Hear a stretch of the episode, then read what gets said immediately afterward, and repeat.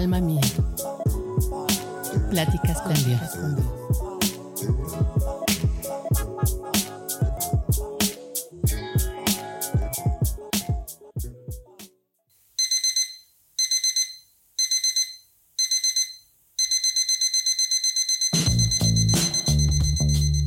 Te despiertas. Ves la hora y decides bañarte. Después te tomarás un café.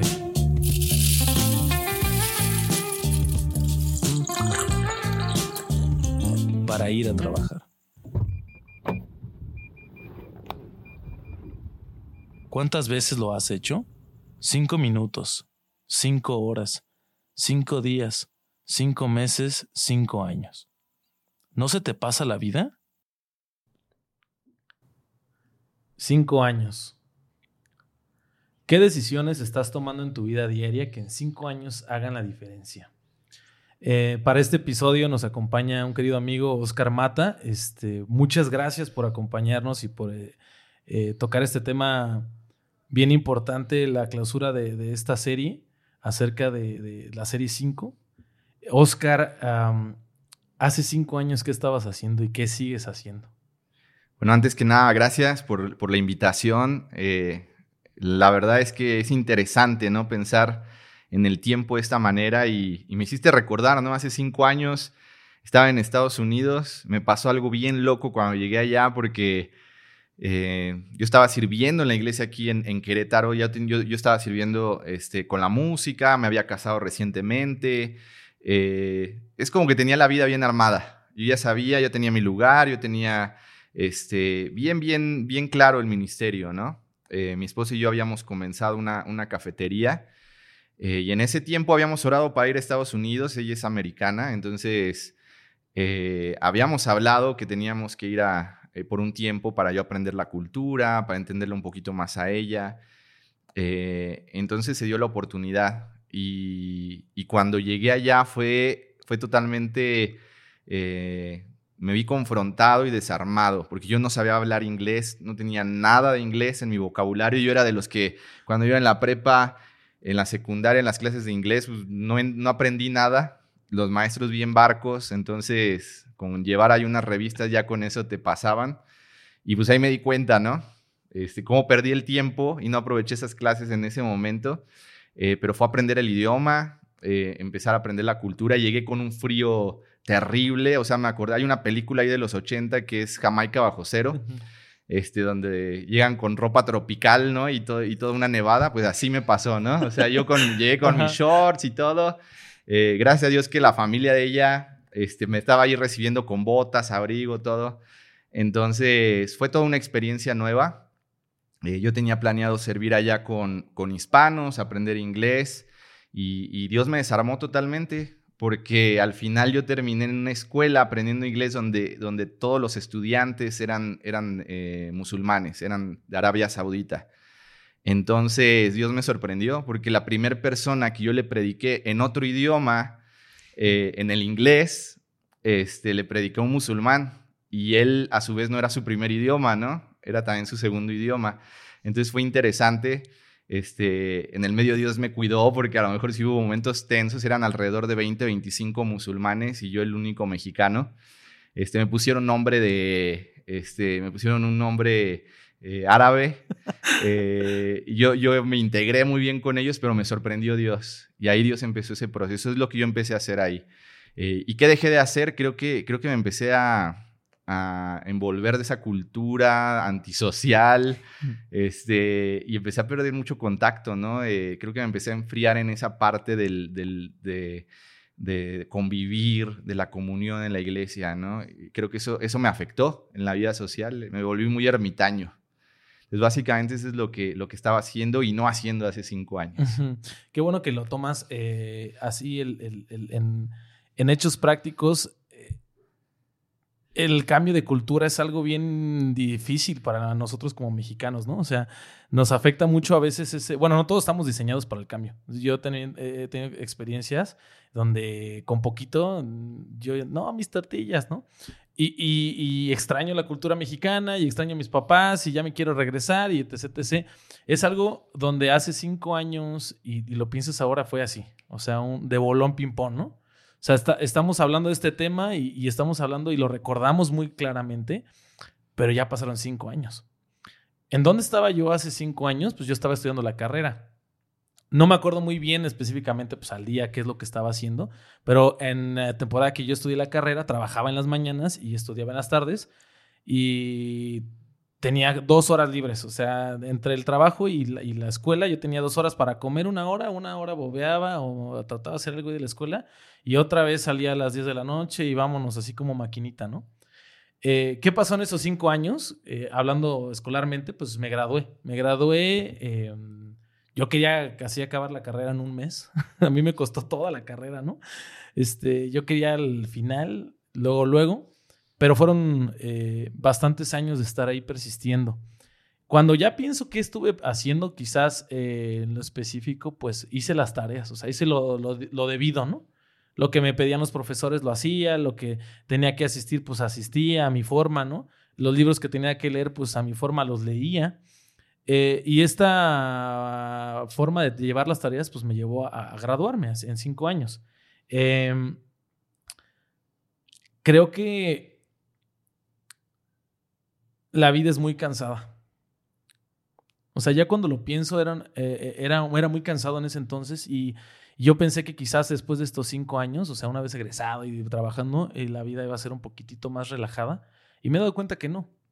Igual sigo desempeñando tareas al día a día y, me encuentro igual que entonces a veces, o sea, no viendo el futuro, sino solamente haciendo lo que me toca, lo que tengo enfrente, archivando, haciendo lo que tengo que hacer en este momento, sacando copias, pero no estoy viendo el final. Y si yo no veo el final, mi vida va a ser bien cansada.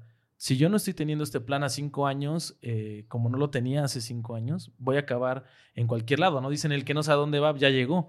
O sea, realmente si a veces no tienes una visión de, de, dónde, dónde vas, a dónde vas, pues en general pues no vas a ir a dar ningún lado.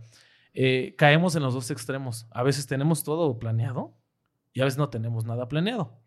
En, en, la vida, esta vida maratónica y esta carrera contra, contra el reloj, este, me di cuenta que pues desde el día uno estamos en ella y, y, y pues están escuchando las personas este podcast, pues aquí sigues igual que nosotros, ¿no? en la misma carrera, en la, carrera de, qué hago con mi tiempo y qué realmente vale la pena. ¿Por qué hago esto y por qué no hago aquello, no? Lo que sí me acuerdo muy bien y lo que ahora puedo pensar es que no estaba haciendo, como dices tú, ¿no?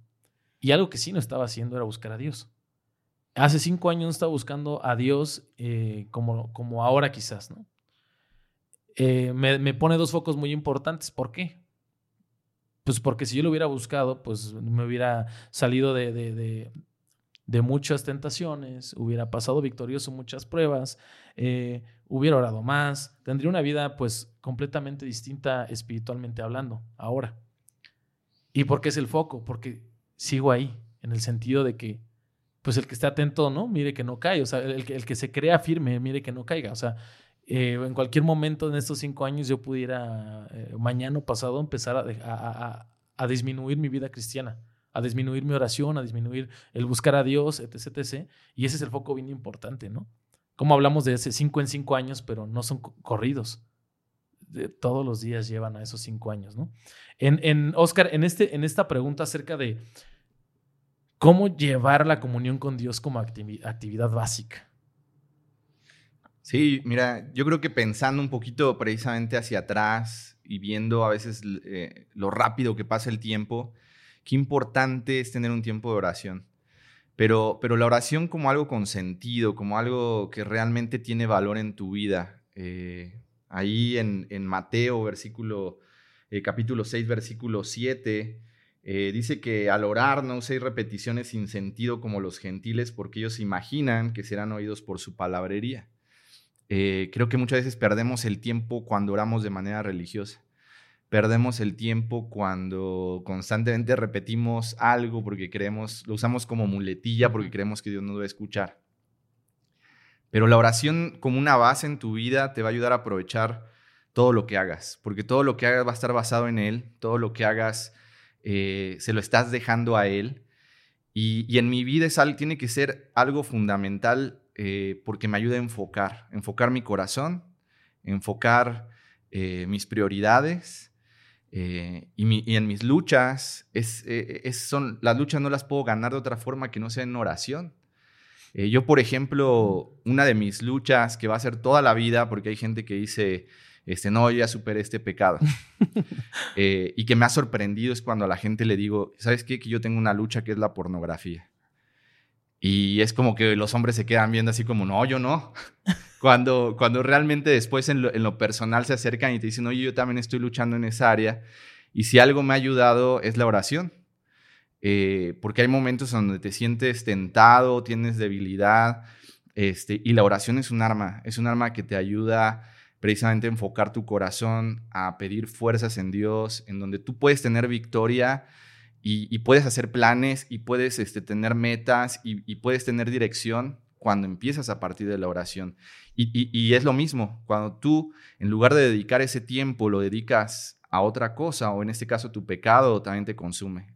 En el caso de la pornografía específicamente, que no es el tema de hoy, este... No, pero es muy buen ejemplo. Pero es un ejemplo cuánto tiempo te puede quitar la pornografía. y, y en cinco minutos la pornografía te puede destruir. Eh, y así, ¿no? O sea, te puede ir llevando hasta que a, un lugar oscuro. Pero lo contrario, o sea, el buscar a Dios y la oración eh, tiene el efecto totalmente contrario, ¿no? El, llenarte de, Dios, el, eh, el, enfocarte y realmente hacerlo con sentido, no con palabrerías, no con algo hueco.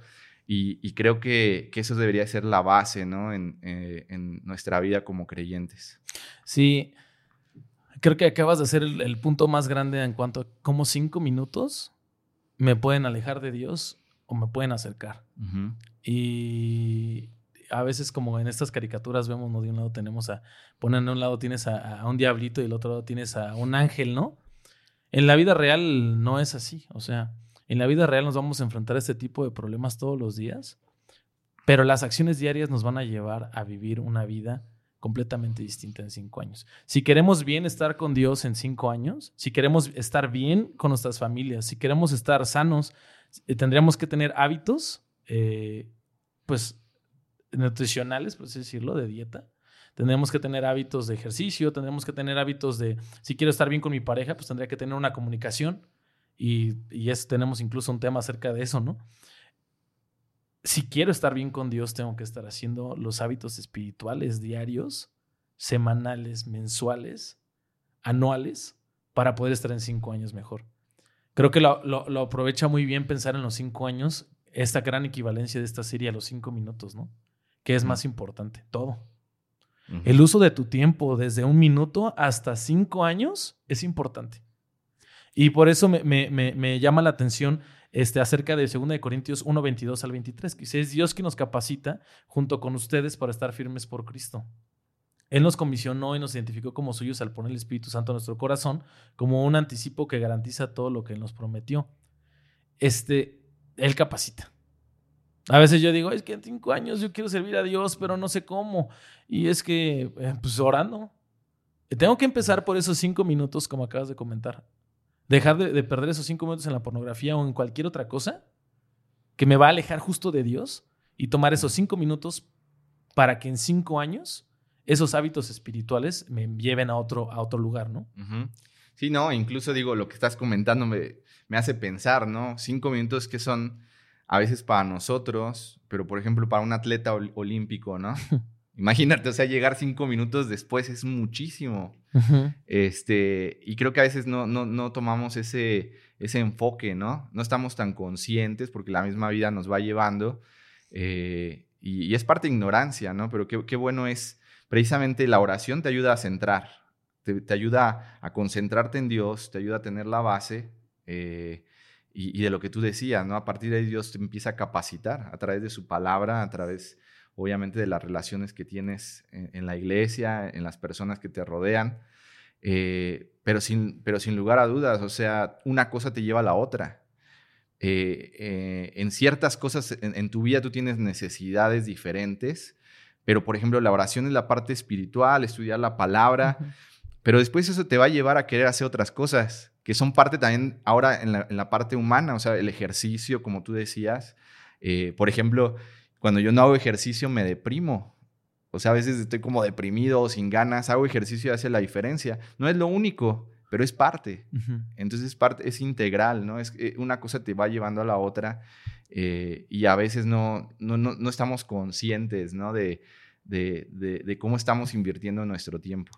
Ese es impacto de minuto a minuto que tenemos que tener un poquitito más, más este, presentes al momento de usar nuestros teléfonos, al momento de hablar con nuestras eh, familias, al momento de, perder el, tiempo en cualquier conversación. Y no digo que nos hagamos radicales, ¿no? Así de que traigas un reloj en la mano. Pero eh, igual lo traigas o no en la mano, el tiempo está corriendo.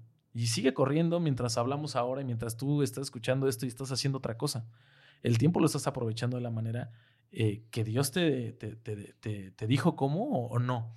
Eh, me gusta mucho acerca de, cómo Pablo en la carta a los romanos en el capítulo 12 habla acerca de un tema sólido que, es sacrificios vivos, ¿no?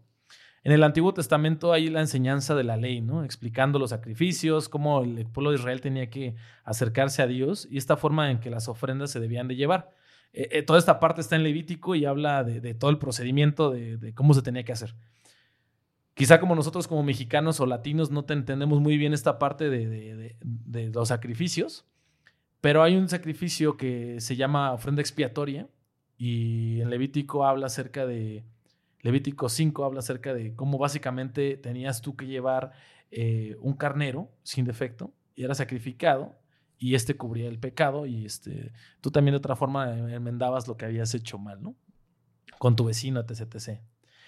Y este pasaje de Romanos 2 es un, paralelismo, ¿no? Usa justo ese, ese, tema de sacrificios vivos, ¿no?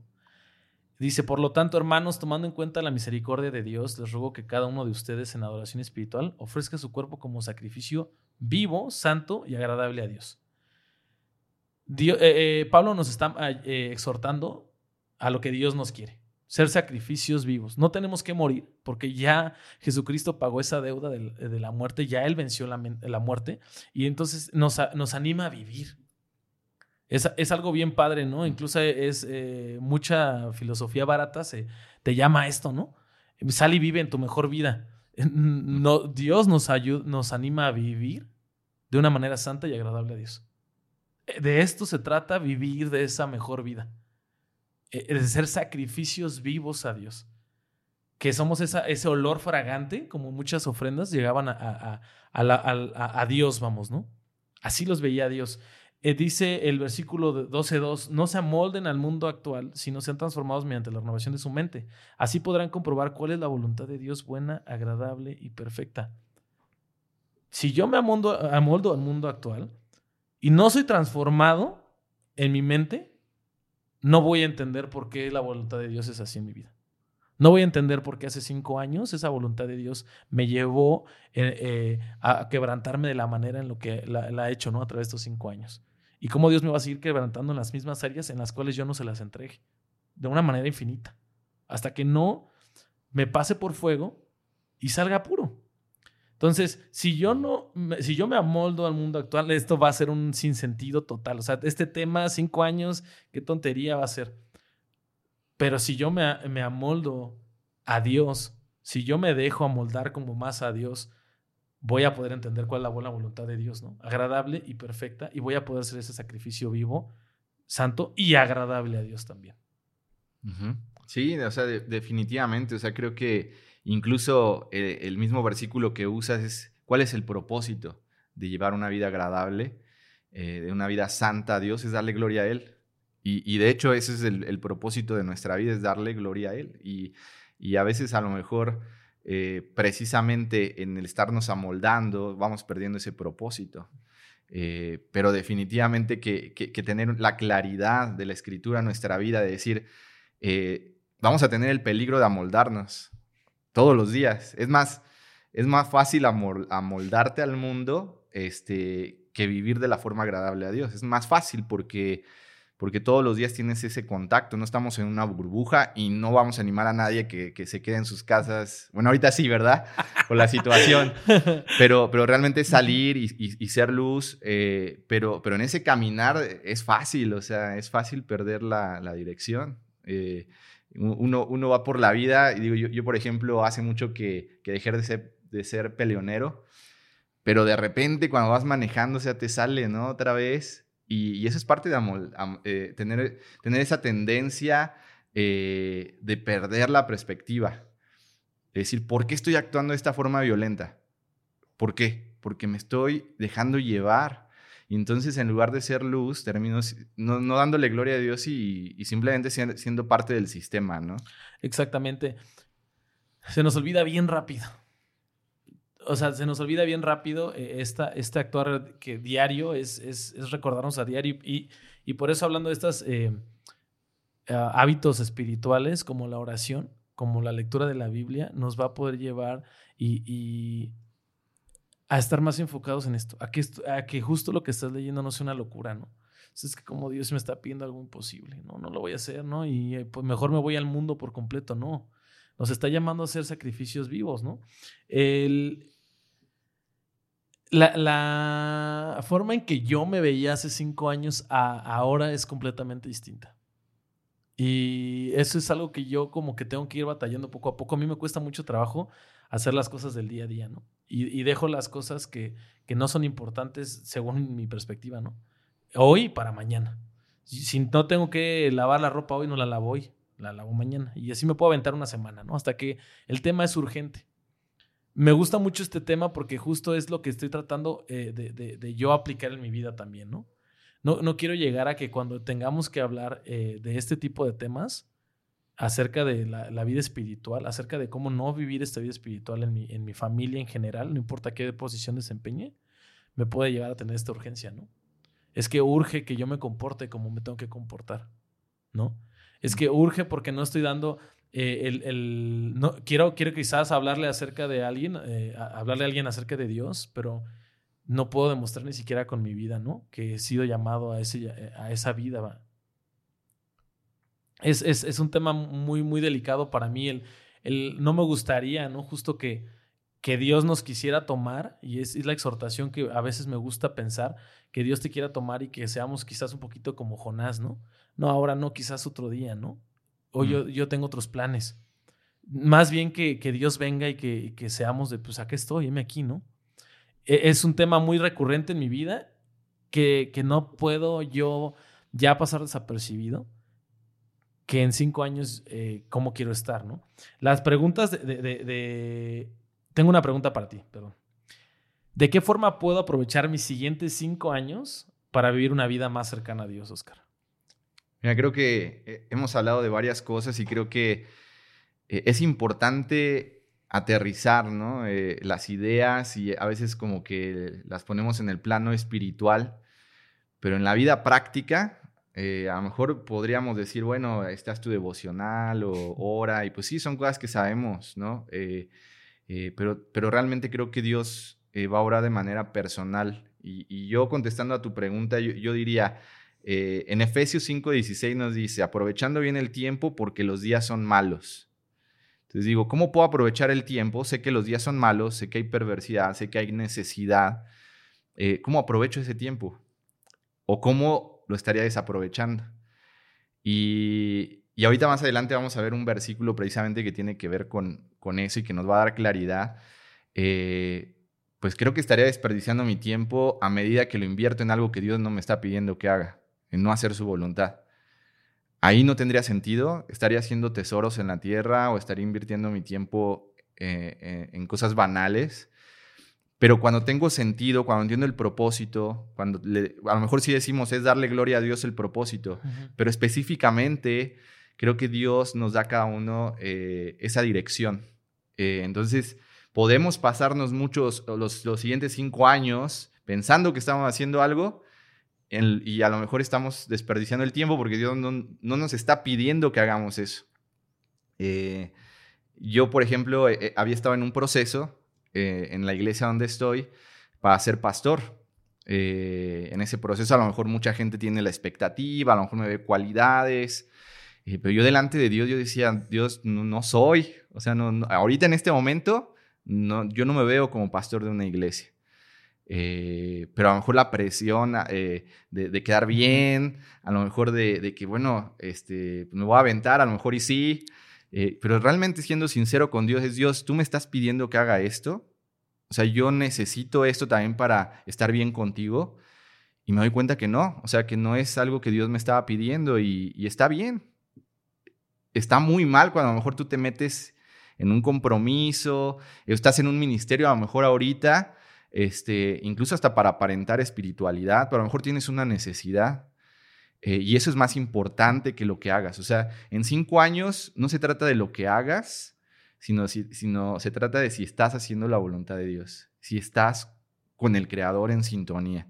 Y, mira ahí lo que dice eh, en, Lucas capítulo 10, ahí nos va a contar la historia de Marta y de María.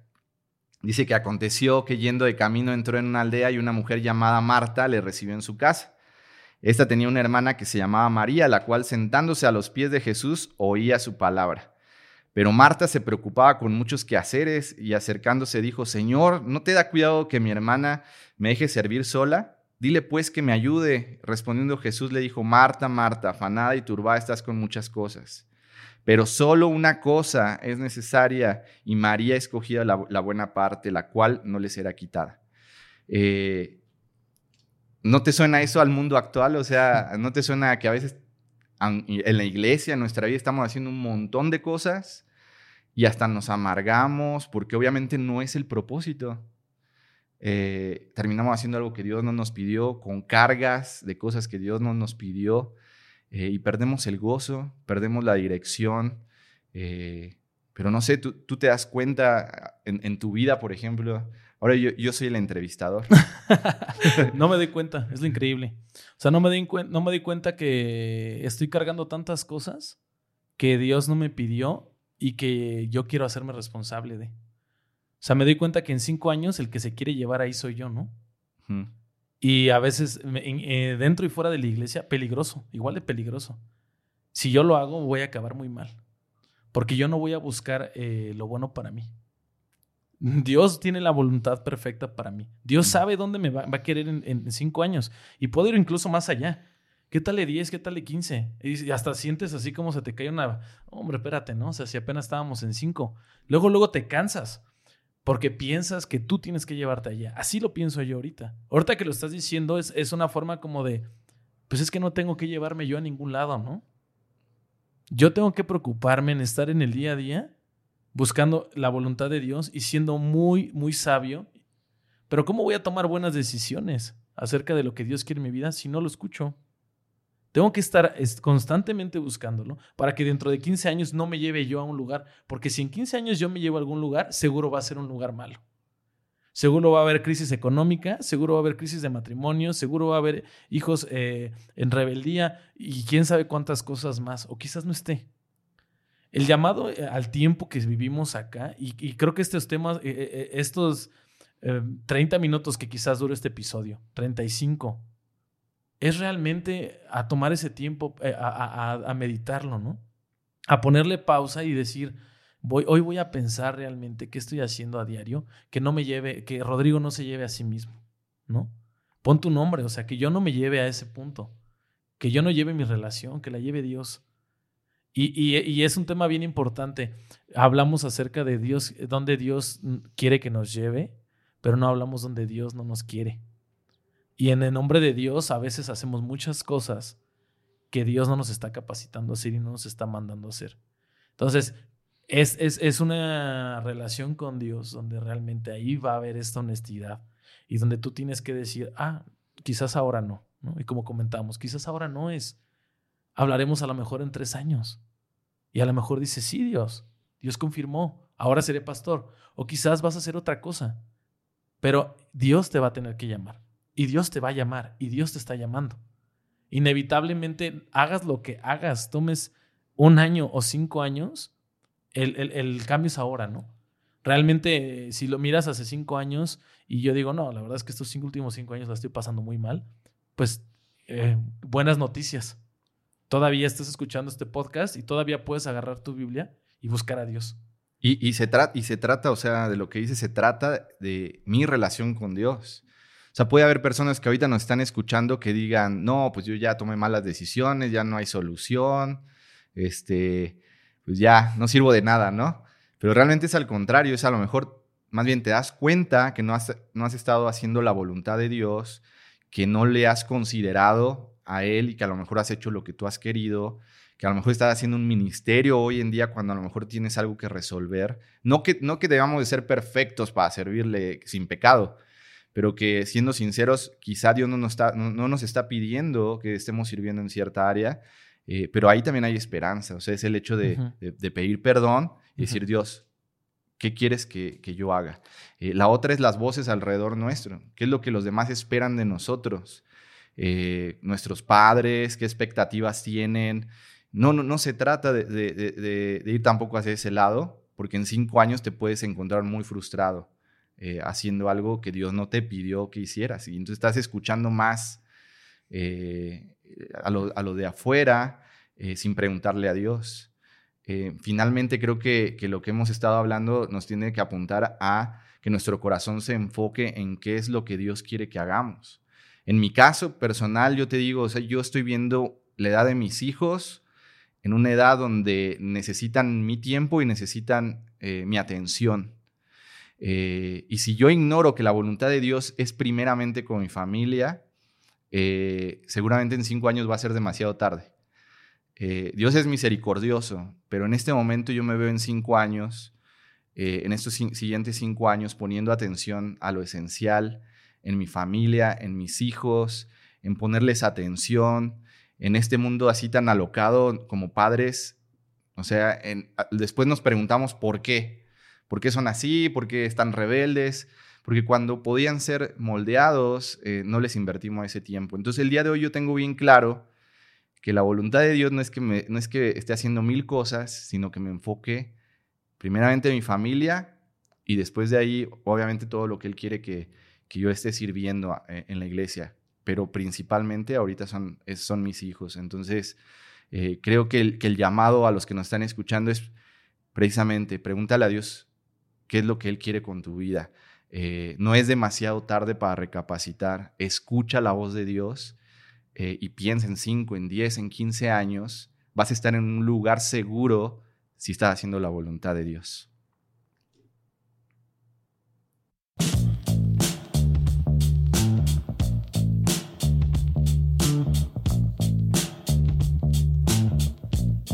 Muchas gracias por acompañarnos una vez más a Pláticas con Dios. Si escuchaste este episodio y pensaste en alguien que está tomando decisiones sobre su futuro, te recomendamos mandarle un mensaje y recordarle que Dios lo está llamando ahora. Que cada decisión que tomes te lleve más cerca de Dios.